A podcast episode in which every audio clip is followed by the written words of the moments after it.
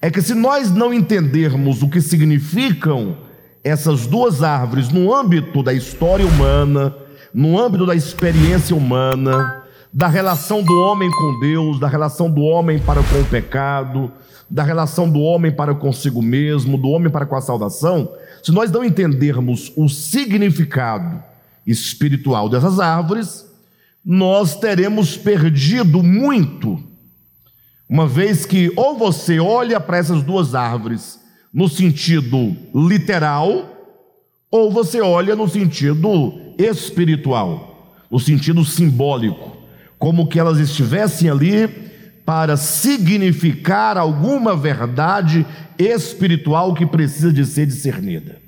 É? Então, infelizmente, a maioria dos cristãos, como nós já temos dito aqui muitas vezes, eles leem Gênesis capítulo 2, ah, apontam para essas árvores e entendem como sendo árvores literais. Eles pensam, o homem porque comeu do fruto da árvore do conhecimento do bem e do mal, trouxe a tragédia do pecado para o mundo, e portanto, a razão de tantos problemas, de tantas misérias, de tanto pecado, de tanta dor, morte, é porque o homem comeu uma fruta. Então, assim, eles solucionam ou procuram solucionar o problema com essa explicação. E aí complementam dizendo: Mas se o homem tivesse comido da árvore da vida, esse homem teria vida eterna. E aí parece que acaba aí a, toda a, a discussão em torno das árvores. Ocorre, todavia, que quando nós olhamos para a Bíblia Sagrada como um todo, nós vamos encontrar alguns indicativos que sinalizam o fato de que aquelas árvores precisam ser vistas como árvores simbólicas. E já demonstramos aqui alguns desses pontos, mas eu quero retomar, porque nós estamos já há duas quartas-feiras sem estudo, então eu quero retomar aqui o fio do pensamento. Tá bom? Então, um dos pontos, eu quero colocar um ponto negativo, falando da árvore do conhecimento, e outro ponto positivo, falando da árvore da vida, né? Ah, o ponto da Bíblia que nos leva a entender que a árvore do conhecimento do bem e do mal deve ser entendida como uma árvore simbólica, é o fato simples daquilo que Jesus ensinou, tanto em Mateus capítulo 15 como em Marcos capítulo 7, quando Jesus ensina um princípio universal, um princípio que deve nortear a nossa fé. Ele diz: olha, nada do que está fora do homem e que entrando nele o pode contaminar. Isso é um princípio. Alguém pode falar: não, Alexandre, você é, está ignorando o contexto dessas palavras. Ora, o contexto é que Jesus chegou na casa de alguém, de uma pessoa, onde ali seria servida um, uh, servido um jantar, e é dito que os discípulos de Cristo começaram então a comer, sem antes passar pelo rito, pela cerimônia do lavar as mãos antes de comer. E nós sabemos que isso não tinha é, nenhuma relação com a higiene pessoal, mas era como uma espécie de rito, né? É, eles acreditavam que o lavar as mãos traria para eles alguma purificação, ou deixando eles de lavar as mãos e comendo o alimento, eles seriam é, contaminados com algum tipo de impureza espiritual. Isso era o que eles entendiam naquele contexto. E Jesus então ele ensina claramente essa verdade que é capaz de mudar para sempre, inclusive, as nossas vidas, dizendo: olha, entenda de uma vez por todas o que é a impureza espiritual. Em outras palavras, entenda o que é o pecado. Entenda a natureza do pecado. O pecado contamina de fato o homem. Agora, se você não sabe qual é a natureza do pecado, você vai ficar achando que pecado é qualquer coisa que você possa realizar com as suas mãos, ou comer com a sua boca, ou ver com os seus olhos, ou ouvir com os seus ouvidos. E para resolver isso de uma vez por todas, Jesus declara dizendo: nada do que está fora do homem pode contaminá-lo. Ou seja, a despeito do que você coma, do que você beba, do que você veste, não é? do que você toca, essas coisas externas ao homem não podem entrar dentro do homem e corrompê-lo absolutamente. Esse é um princípio que Jesus estabelece no Novo Testamento. Agora, a grande questão é que Jesus vai dar agora a fundamentação. Por que, que Jesus diz que nada que estando fora do homem pode contaminá-lo? Aí eu quero que vocês me acompanhem na leitura do livro, página 68. Nós já lemos essa porção, eu vou retomar aqui para dar o segmento. Página 69.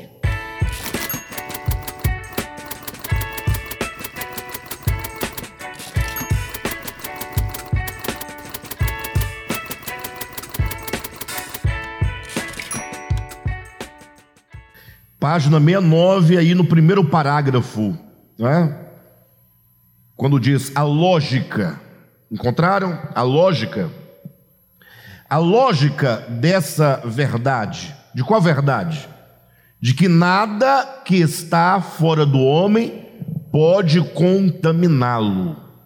Irmãos, olha, se nós aprendermos isso, e somente esse princípio, já teremos avançado muito na vida espiritual. Veja, nada do que há fora do homem que entrando nele pode contaminá-lo. Olha a explicação. A lógica dessa verdade encontra o seu fundamento no contraste e na incompatibilidade de substâncias de diferentes naturezas. Dois pontos.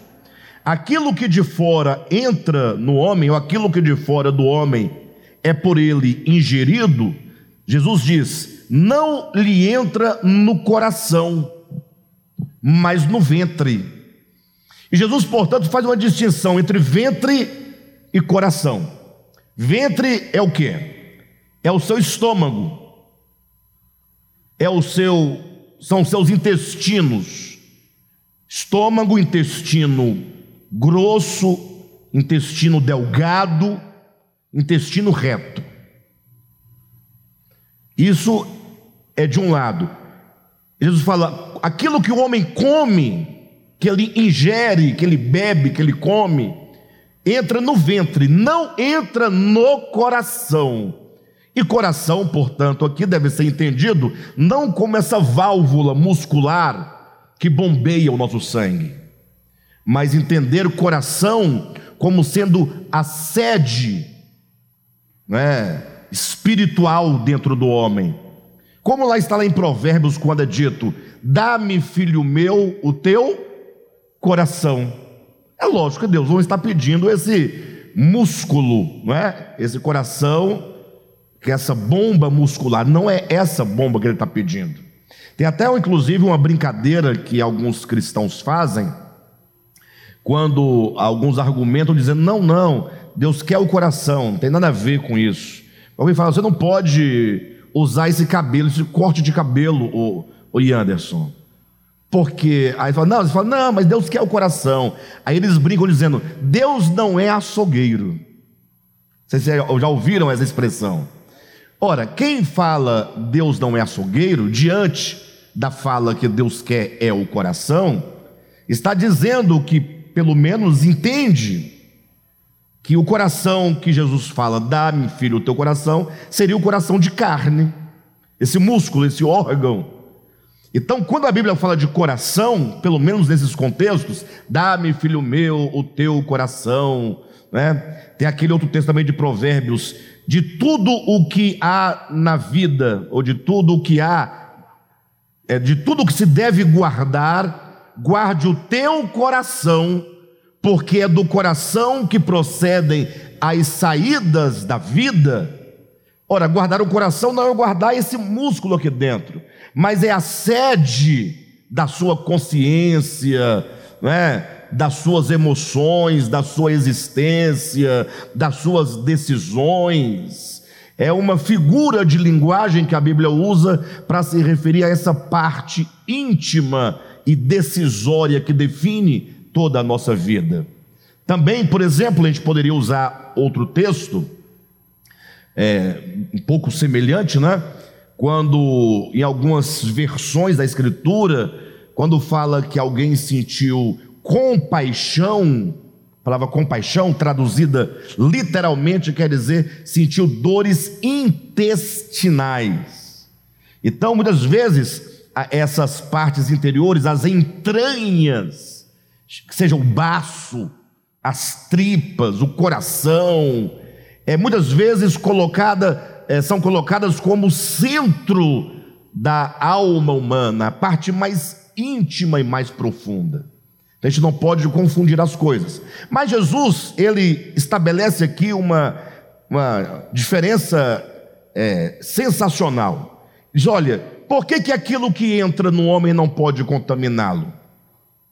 Ora, porque é aquilo que o homem come e o que o homem bebe só atinge os intestinos, literalmente falando, só atinge o ventre. Ou seja, eu como um alimento físico, esse alimento físico vai para uma parte física do meu ser.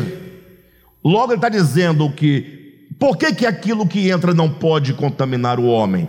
Ora, porque a contaminação do homem no âmbito espiritual não está para o corpo físico. Não há contaminação no corpo físico.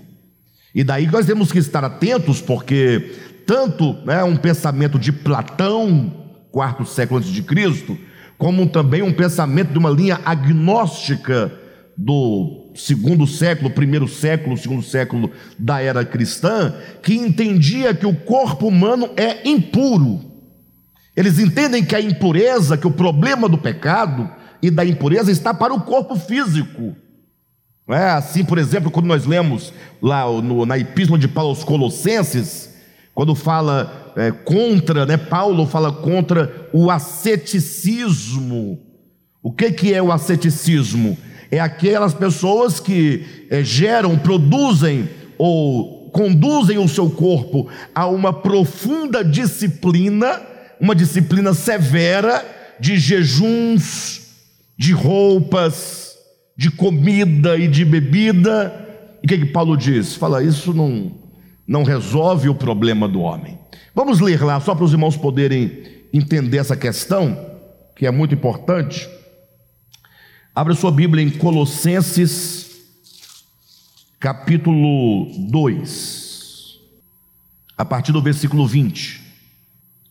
Se morrestes com Cristo para os rudimentos do mundo, e aqui é importante entender que rudimentos do mundo quer dizer ah, o entendimento e o conhecimento que o mundo produziu acerca de Deus na antiguidade. Ou seja, é todo o conhecimento que a humanidade desenvolveu acerca do divino, acerca do sagrado, acerca de Deus, no tempo em que a humanidade estava da infância. Ou seja, eles não tinham uma compreensão clara acerca da verdade suprema que Jesus declara: Deus é espírito.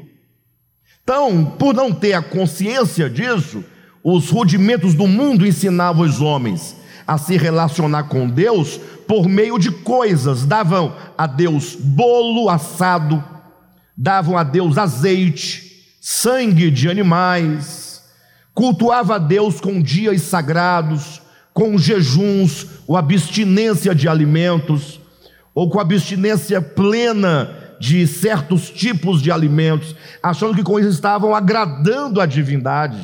Então Paulo diz no versículo 20: se vocês morreram com Cristo para os rudimentos do mundo, porque, como se vivesseis no mundo, vos sujeitais a ordenanças, não manuseeis isto, não proves aquilo, não toques aquilo outro, segundo os preceitos e doutrinas dos homens. Ele está dizendo: ora, uma vez que você está no Evangelho, Entenda que o Evangelho trata com as questões espirituais. A guinada do Antigo para o Novo Testamento é muito grande, porque agora o Novo Testamento se volta para o coração do homem, para a alma do homem, para a consciência do homem, para o espírito do homem. O Novo Testamento, no sentido da revelação de Deus na pessoa de Jesus, não trabalha com as categorias tempo, espaço, matéria, mas trabalha apenas com as categorias do espírito, do coração, da consciência. Porque é aí onde todas as coisas acontecem dentro do homem, para o bem ou para o mal. Então, Paulo está dizendo: ora, a proposta do Evangelho é que a pessoa que crê em Cristo, ela seja, ela seja unida a Cristo da sua morte. E essa morte de Cristo, ou essa morte com Cristo, implica o morrer para uma série de coisas. Dentre elas, morrer para os rudimentos do mundo. Ai, te falar, viu? Puxa, até quando nós vamos é, relutar em entender isso?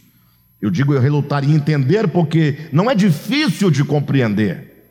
Agora, nós resistimos porque nós estamos debaixo de uma tradição longa religiosa, de um serviço a Deus prestado a Ele por meio de coisas.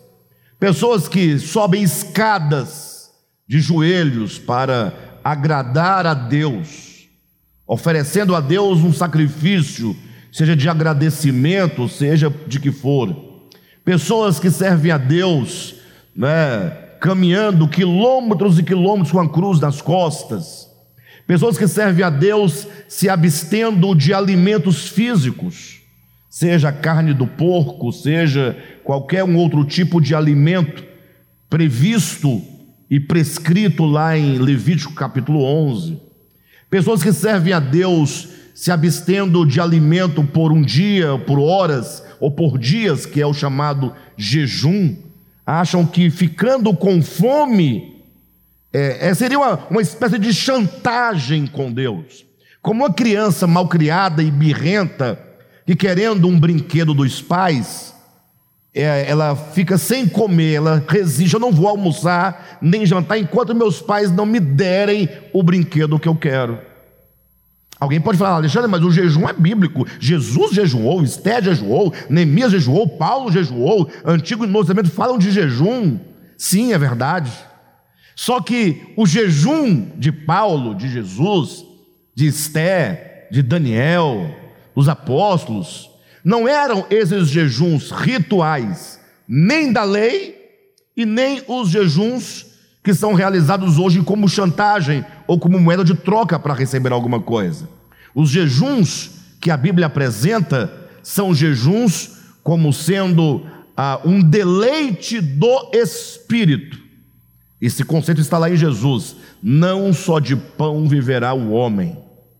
O homem vive não só de pão, mas o homem vive de toda a palavra que procede da boca de Deus. Então, quando a alma está profundamente angustiada, quando a alma está profundamente é, sendo encurralada pelas circunstâncias, pelas dificuldades, pelos medos, pelos problemas, e essa pessoa, na sua finitude humana e na sua fragilidade humana, encontra em Deus o seu refúgio, e se esconde em Deus, como quem busca em Deus a sua segurança, e porque agora ela corre para Deus estar ali vivendo na presença de Deus em razão daquelas circunstâncias, ela jejua como resultado da sua busca a Deus. Não só de pão vive o homem, mas de toda palavra que procede da boca de Deus. Então o jejum existe enquanto algo que é espontâneo do espírito humano.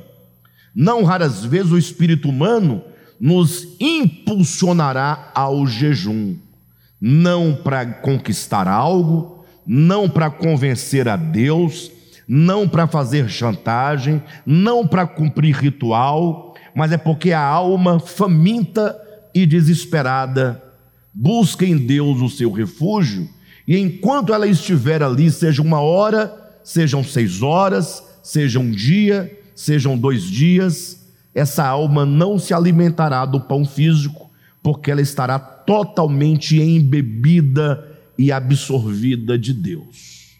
É o jejum espontâneo do Espírito. Quantas vezes eu jejuei? Mas não porque eu fiz um planejamento.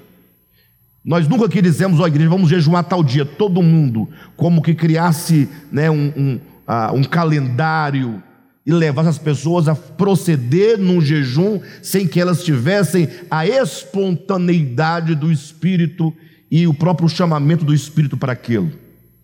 Então, ah, estamos falando que ah, a maioria dos cristãos servem a Deus por meio de coisas, seja do dinheiro que elas dão como moeda de troca em forma de dízimo, de ofertas ou em forma de sacrifícios, de campanhas. São coisas. Deus não trabalha com dinheiro.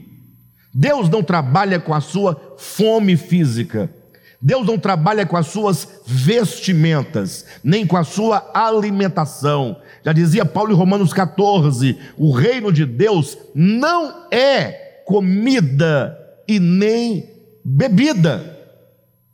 Então, Paulo está dizendo: o reino de Deus é o que? É o se unir a Cristo na sua morte. E quando isso acontece, essa morte alcança vários setores da vida humana é, inclusive, este é tratado em Colossenses, que é o morrer para os rudimentos do mundo, morrer para as doutrinas humanas, morrer para os preceitos dos homens.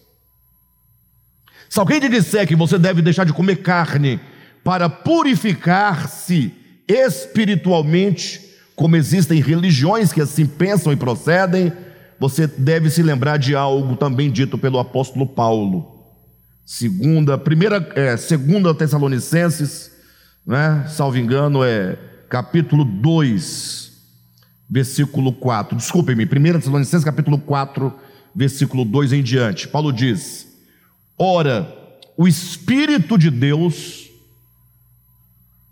o Espírito de Deus, ora, o Espírito, o Espírito, o Espírito, como diz lá, o Espírito nos diz expressamente. O Espírito nos diz expressamente. Você sabe o que quer dizer expressamente?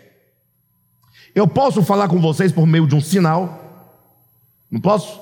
Por meio de um desenho, por meio de uma parábola, por meio de uma figura, não posso? Mas o conto é que todo esse meu falar por sinal, por feição, por desenho, por metáfora, pode ser confuso, pode eventualmente obstruir aquilo que de fato eu quero dizer. Então eu digo assim: eu não direi por meio de figura, eu não direi por meio de gestos, eu não direi por meio de profecia que requer interpretação. Eu não direi por meio de parábola que requer interpretação. Eu direi expressamente. Eu direi com todas as palavras, com clareza.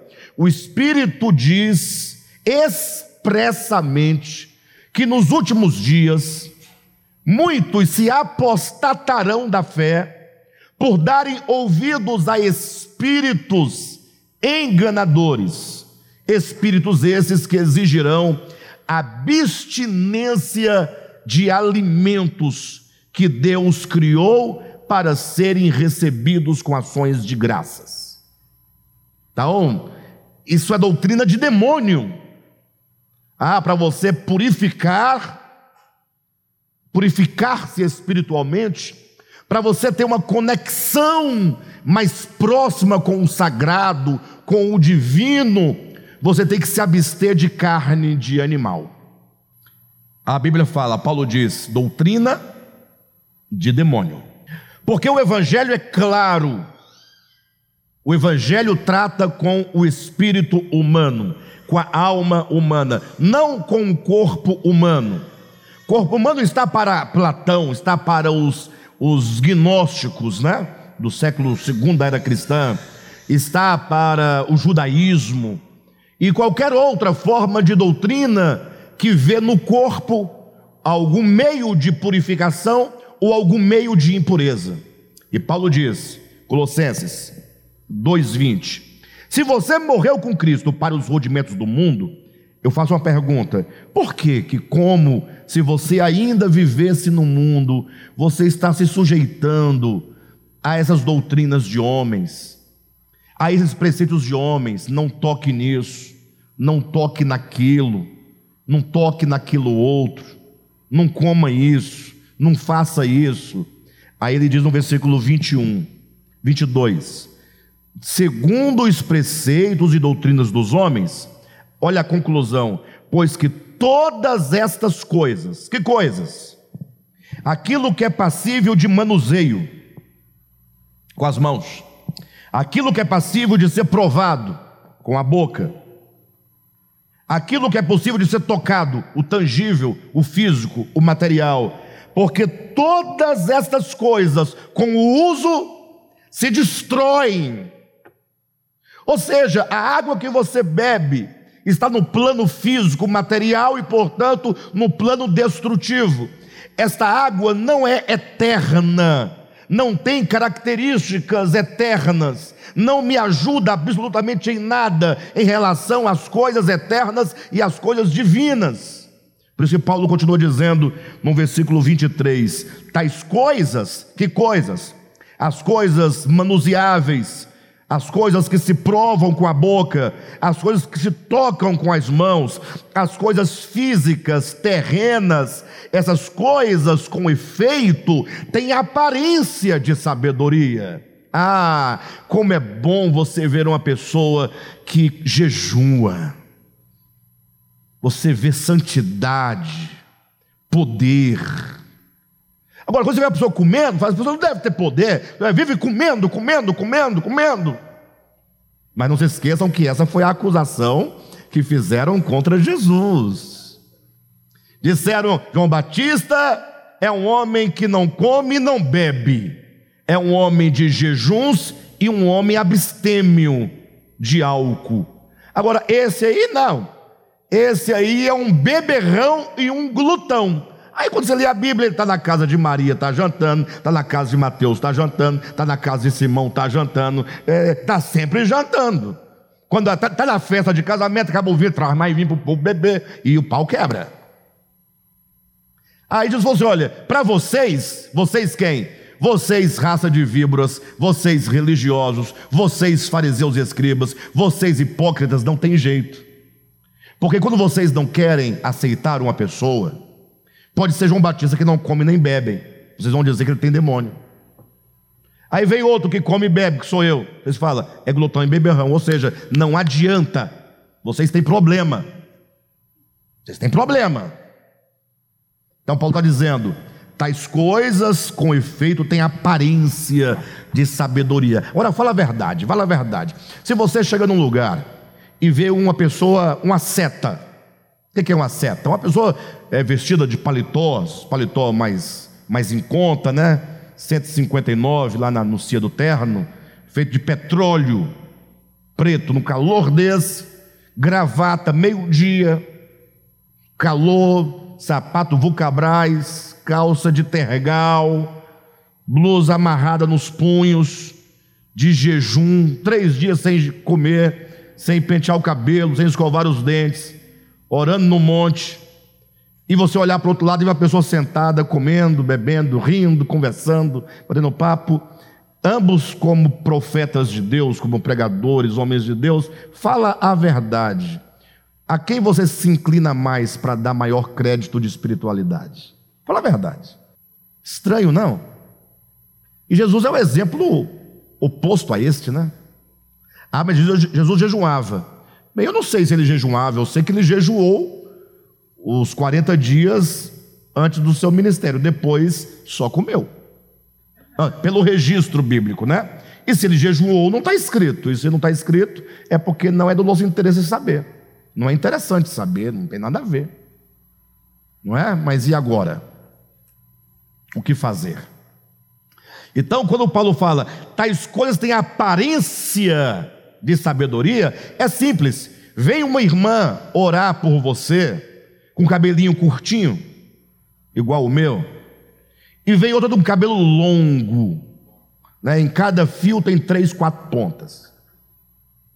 Eu pergunto, qual você pensa que tem mais intimidade com Deus? A do cabelo grande. Infelizmente as coisas são assim. E Paulo, essas coisas têm aparência de sabedoria. Aparência. Calma, vamos, vamos na aparência. Nós estamos falando aquilo que nós vemos e consideramos. Se você vira então um pastor de bermuda e de camiseta regata, acabou o mundo, é, destruiu tudo. Pastor, não, não, não. Você pode dizer qualquer coisa, menos pastor. Perde autoridade, poder, perde unção. Porque tudo é medido ou tudo é aferido na base né, das coisas físicas, aparentes. Por isso ele vai dizer: tais coisas têm aparência de sabedoria, como culto de si mesmo. Ah, o camarada fica todo cheio de si e de falsa humildade. falsa humildade. É, porque quanto mais perto de Deus você fica, mais sujo você fica, me parece. É, mais feio você fica. Parece que é um Deus masoquista que não gosta de coisa bonita. É o Deus que se criou, não gosta de coisa bonita. Você tem um cabelo bonito, bem tratado, é vaidoso. Não é? Se você é, é, come bem, é glutão, não é, não é homem de jejum. Então está aqui, ó, muito claramente dito, não é? E de rigor ascético. E é disso que estamos falando. O que é o rigor ascético? Quando você impõe sobre você uma disciplina severa. Não é? Você não pode, puxa, ficar na sua própria casa é, sem camisa ao meio-dia, naquele calor enorme. Tem que ficar de camisa e, não raras vezes, de camisa de punho. Meu sogro fazia parte de uma igreja aí, não importa qual seja. Nos últimos dias a gente estava libertando ele, né? nos últimos dias antes dele morrer. É, a gente chegava lá, tadinho, numa igreja de reforma, né? então chegava três da tarde, a casa dele baixinha, né? aquele telhado de amianto com um forro de é, é, aquele forro de madeira, é, não tem o forro de madeira, é, forro paulista, casa escura, aquele calor, ele de calça de tergal, de blusa até aqui. Eu falei: não faça isso com o senhor, o senhor já está velhinho, veste uma, uma camiseta mais fresquinha, ah, não pode. Aí, com o tempo, eu consegui fazer ele vestir uma camiseta, mas ele ficava preocupado de o pastor chegar e ele está daquele jeito e não podia, né? Vocês entendem? É o rigor ascético. Imprime um rigor. Não pode, não pode, não pode, não pode, não pode, não pode. E aí Paulo vai fechar dizendo: todavia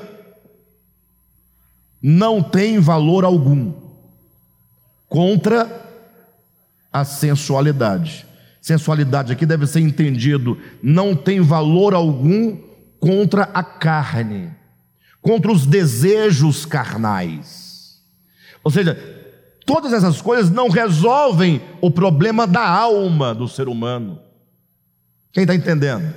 Então, duas frases, guarda essas duas frases. No versículo 22, ele diz que essas coisas se destroem. E no versículo 23, não tem valor contra o pecado. Ou seja, você não é mais puro porque você deixa de comer uma coisa ou outra. Você não é mais puro porque você veste essa roupa e não a outra. Você não é mais puro. Por isso que Jesus ensina, no primeiro momento, antes de todos, né, o que estamos colocando, o princípio: nada do que há fora do homem que entrando nele o possa contaminar, uma vez que não entra no coração, entra no ventre. Então a comida que você come entra onde? No ventre. Aí Jesus, usando o de eufemismo, ele vai narrando os processos pelos quais essa comida passa. Ela entra no ventre e sai. Para onde? Para lugares escusos. Jesus é demais, né? Lugares escusos é uma maneira bonita de falar para latrina, ainda é um pouco bonito. latrina, né? Ou vai para privada, para o esgoto. E sendo mais claro expressamente falando, o que você come vira cocô. E o cocô vai embora, boiando, serve para nada. É só se destrói, essas coisas se destroem.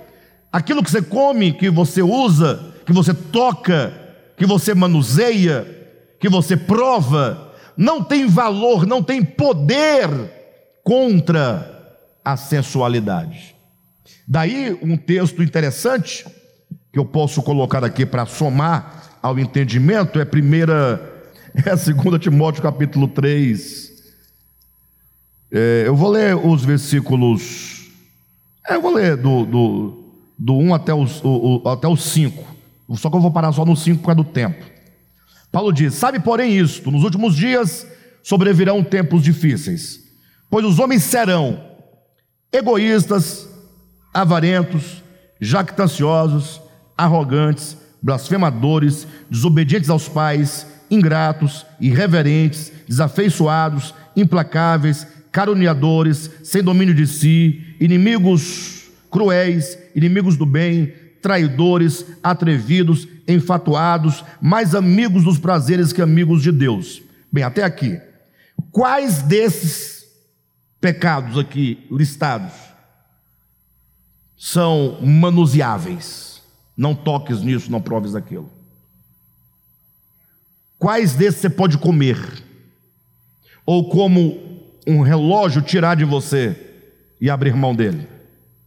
Quais desses aqui? Eu vou ler novamente todos estão ligados ao coração, à alma.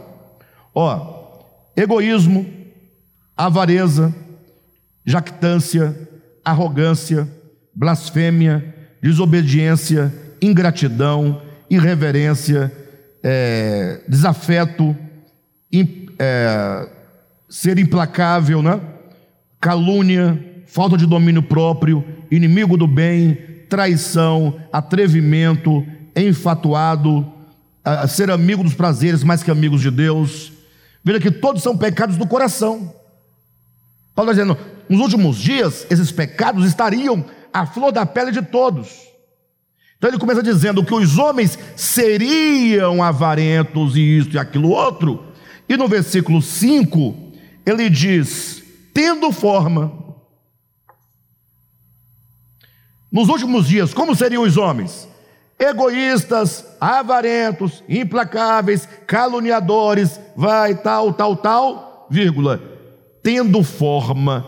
Ou seja, esta pessoa que é cruel, que é inimiga do bem, que é caluniadora, que é impura, que é perversa, que é invejosa, que é maligna, tem aparência de piedade. Ora, mas como é? Qual a relação? É, vamos ler novamente, vamos ler. Não, nós temos que ler dez vezes para entender o que está sendo dito. Versículo 2 diz: Os homens serão. Serão o quê? Serão egoístas, avarentos, jactanciosos, arrogantes, blasfemadores, desobedientes, ingratos, irreverentes, desafeiçoados, implacáveis, caluniadores, sem domínio de si, cruéis, inimigos do bem, traidores, atrevidos, enfatuados, mais amigos prazeres que amigos de Deus, tendo forma de piedade. Quem é que teria forma de piedade? Estes homens com tais características. E que forma de piedade é esta? Tendo forma de piedade, tendo aparência de piedade, ou seja, o seu exterior, cabelo, barba, roupas, o que ele come, o que ele bebe. Ele tem uma forma externa de piedade.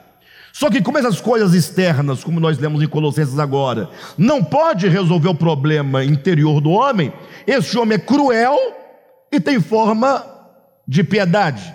Esse homem é avarento e tem aparência de piedade. Este homem é egoísta, mas tem aparência de piedade. Este homem ele é avaro, tem aparência de piedade. Ele é maligno, mas tem aparência de piedade. Então ele engana os homens com a sua aparência. Mas olha o que Paulo fala acerca dessa mera aparência. Ele diz: tendo forma de piedade, negando-lhe, entretanto, o poder. Que poder é esse?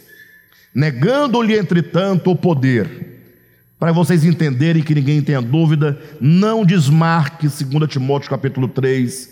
Nós vamos entender esse negando-lhe, entretanto, o poder tendo forma de piedade, negando-lhe, entretanto, o poder. Volta em Colossenses, no capítulo 2, versículo 23.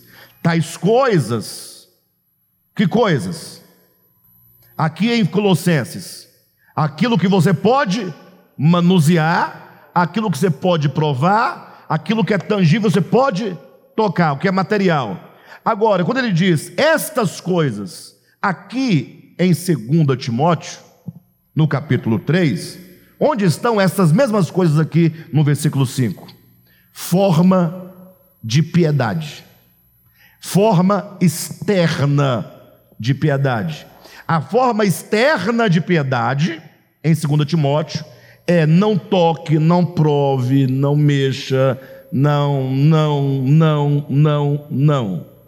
Versículo 23, Colossenses 2, 23 tais coisas com efeito têm aparência de sabedoria. Timóteo, 2 Timóteo 3,5, aparência de piedade.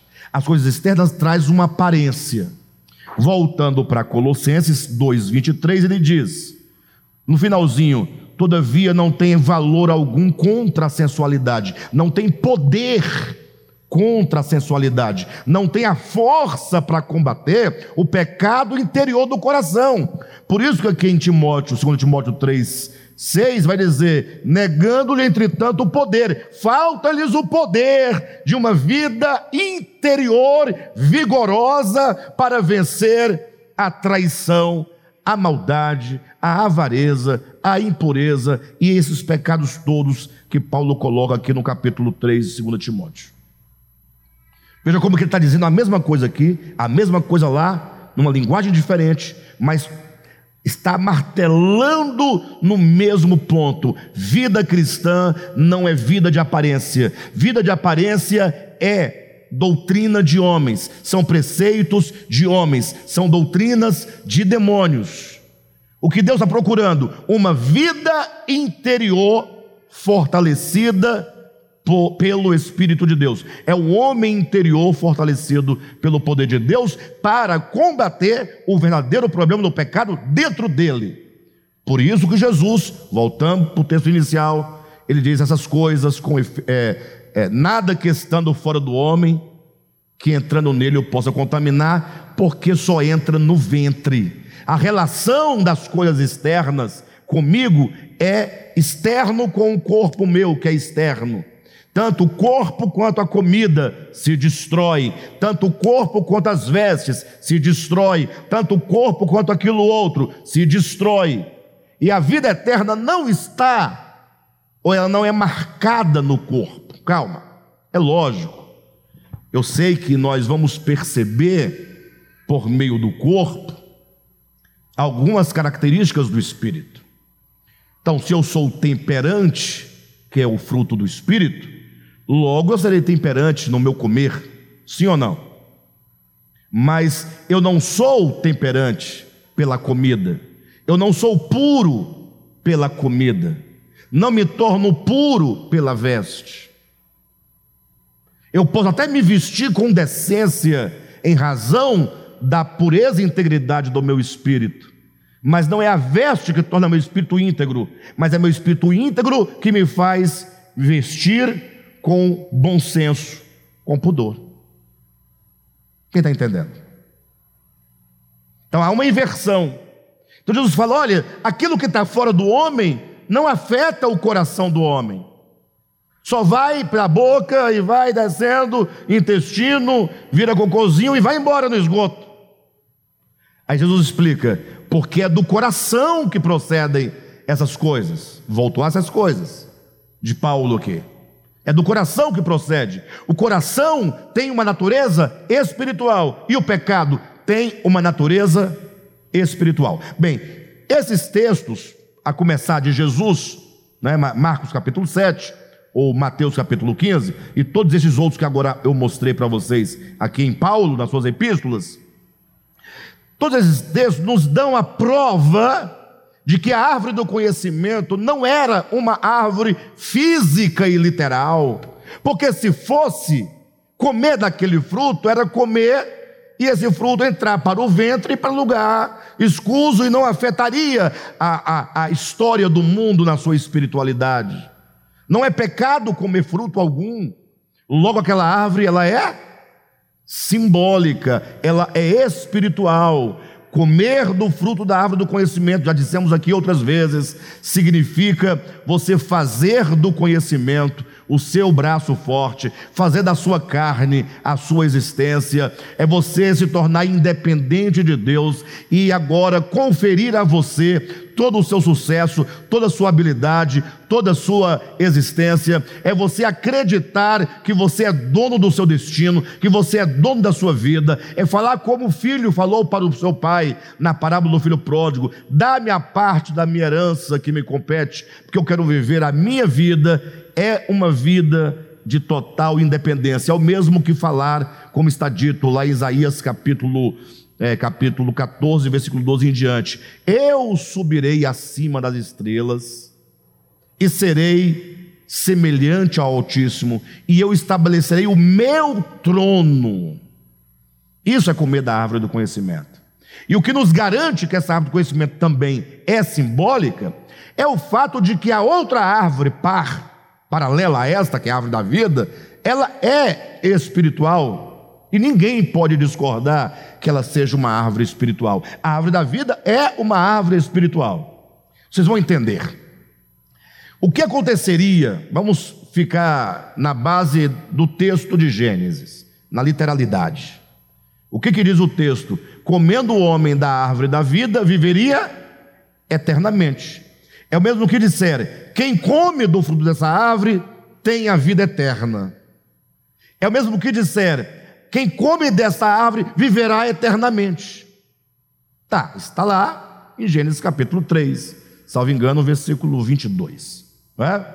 Passam-se os tempos, as páginas da Bíblia, chegamos no Evangelho de João, quando Jesus fala: Eu sou a videira verdadeira. Ora, ele se identifica metaforicamente com uma árvore. E essa árvore produz o fruto, a uva. Sim ou não? Então, logo nós vemos que na própria Escritura Jesus apresenta-se a si mesmo na metáfora de uma árvore. Mas ele não é uma árvore. Isso é uma simbologia. Se você for ao capítulo 6 de João, ele vai dizer: Eu sou o pão da vida. Quem come desse pão da vida viverá eternamente.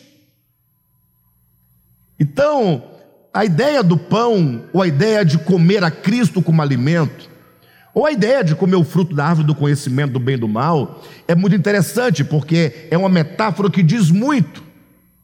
Querem ver uma coisa? Por que, que Deus se apresenta a nós como fruto? Como pão para ser comido. E o pecado também se apresenta como um fruto para ser comido. É porque quando nós comemos, você come um fruto, agora vamos, estamos trabalhando a metáfora, tá? Vamos falar de comer literalmente para entender o comer do pão da vida, comer da árvore da vida, comer da árvore do conhecimento. Então, quando você come um, uma, na sua casa uma refeição, o que que acontece? Você come uma fruta, os ingredientes, ou que seja, os nutrientes daquela fruta, as vitaminas, os sais minerais, aquilo de que você precisa para viver o corpo físico, a vida física. Quando você come aquele alimento, não é verdade que toda a substância, a essência daquele fruto, ele agora vai para a sua corrente sanguínea e é recebido nas suas células como vitaminas, nutrientes, isso passa a fazer parte de você. Isso vai se manifestar em você como brilho dos olhos, brilho da pele. Isso vai se manifestar com cabelos é, mais tratados, né? Porque tem as vitaminas para que ele fique mais, né? Enfim, mais forte. Isso vai se manifestar enquanto vigor físico, ânimo, saúde.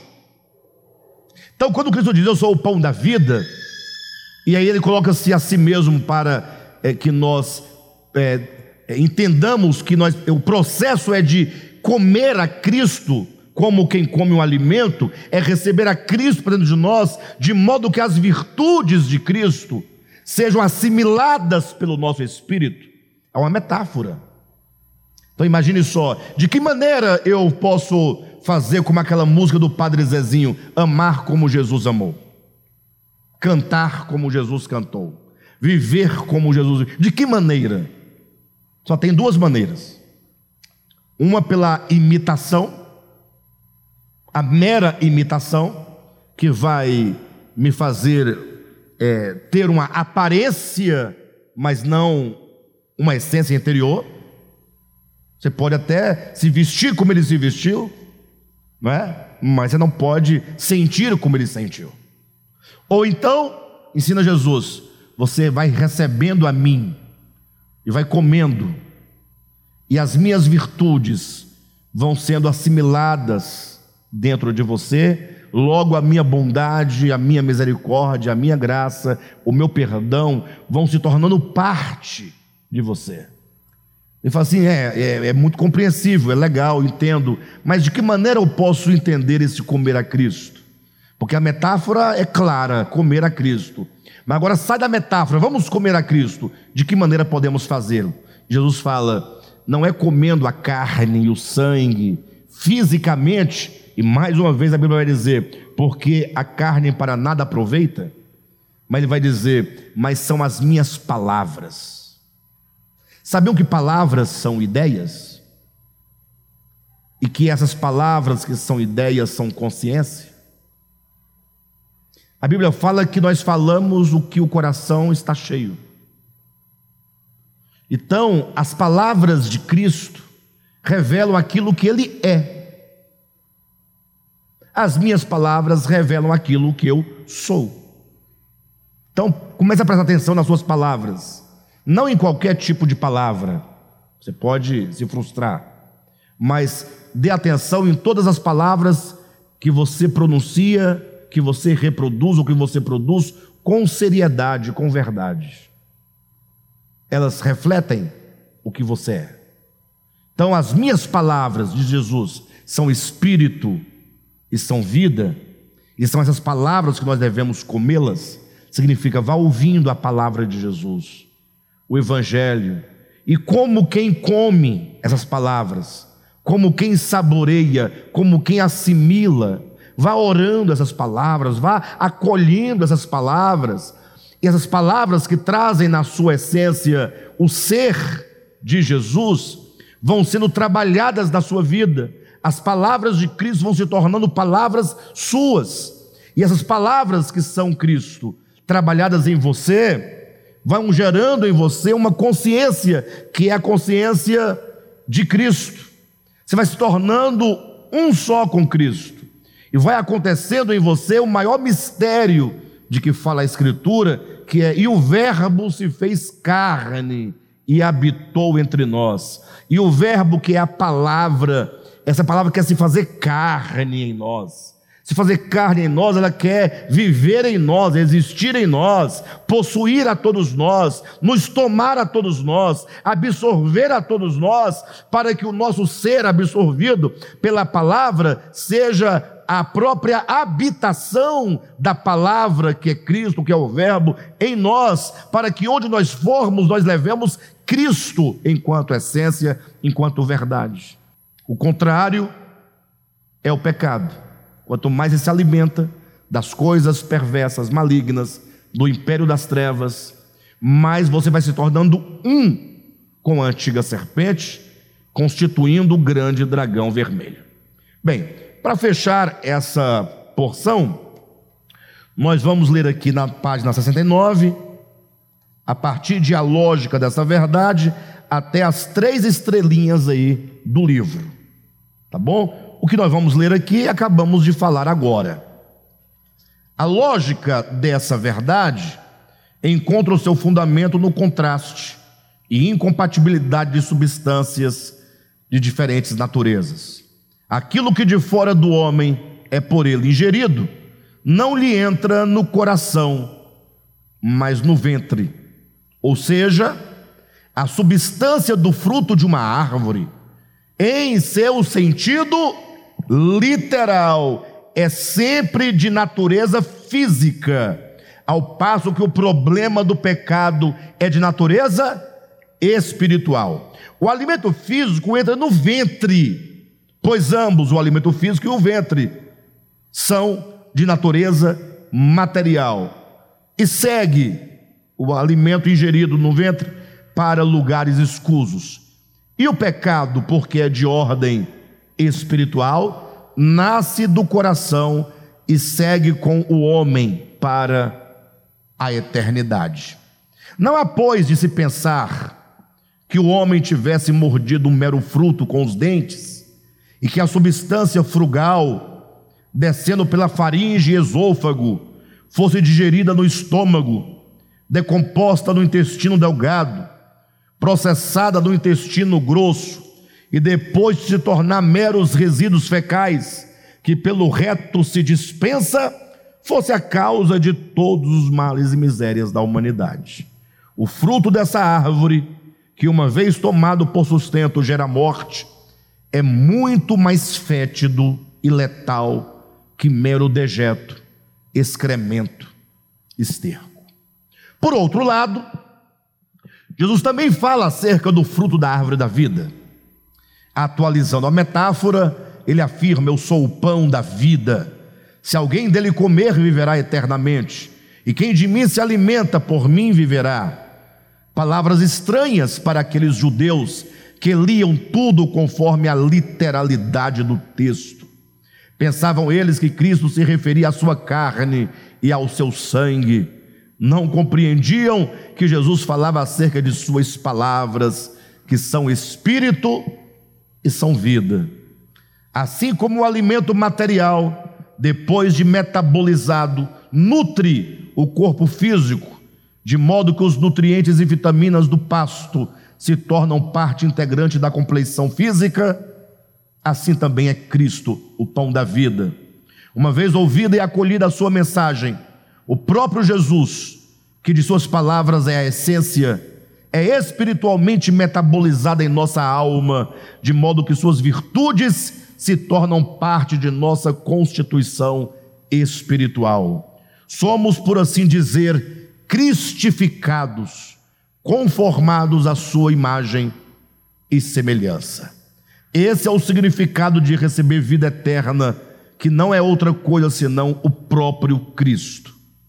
As duas árvores, portanto, apontam simbolicamente para duas fontes de sustento, de onde pode o homem extrair a força e a motivação pelas quais viver. O conhecimento que ensoberbece e gera a morte, ou a vida eterna, de onde provém todas as coisas para a nossa existência e plenitude. Amém? Bem, aqui me parece nós vencemos aqui o ensinamento sobre as árvores. A partir das estrelinhas, na próxima semana, nós vamos falar efetivamente sobre a queda do homem e da mulher. Como que Adão e Eva, representantes simbólicos de toda a humanidade, como que neles se encontra ou se encontram as características do pecado e da queda, né? De que todos nós somos os verdadeiros participantes. Tá bom?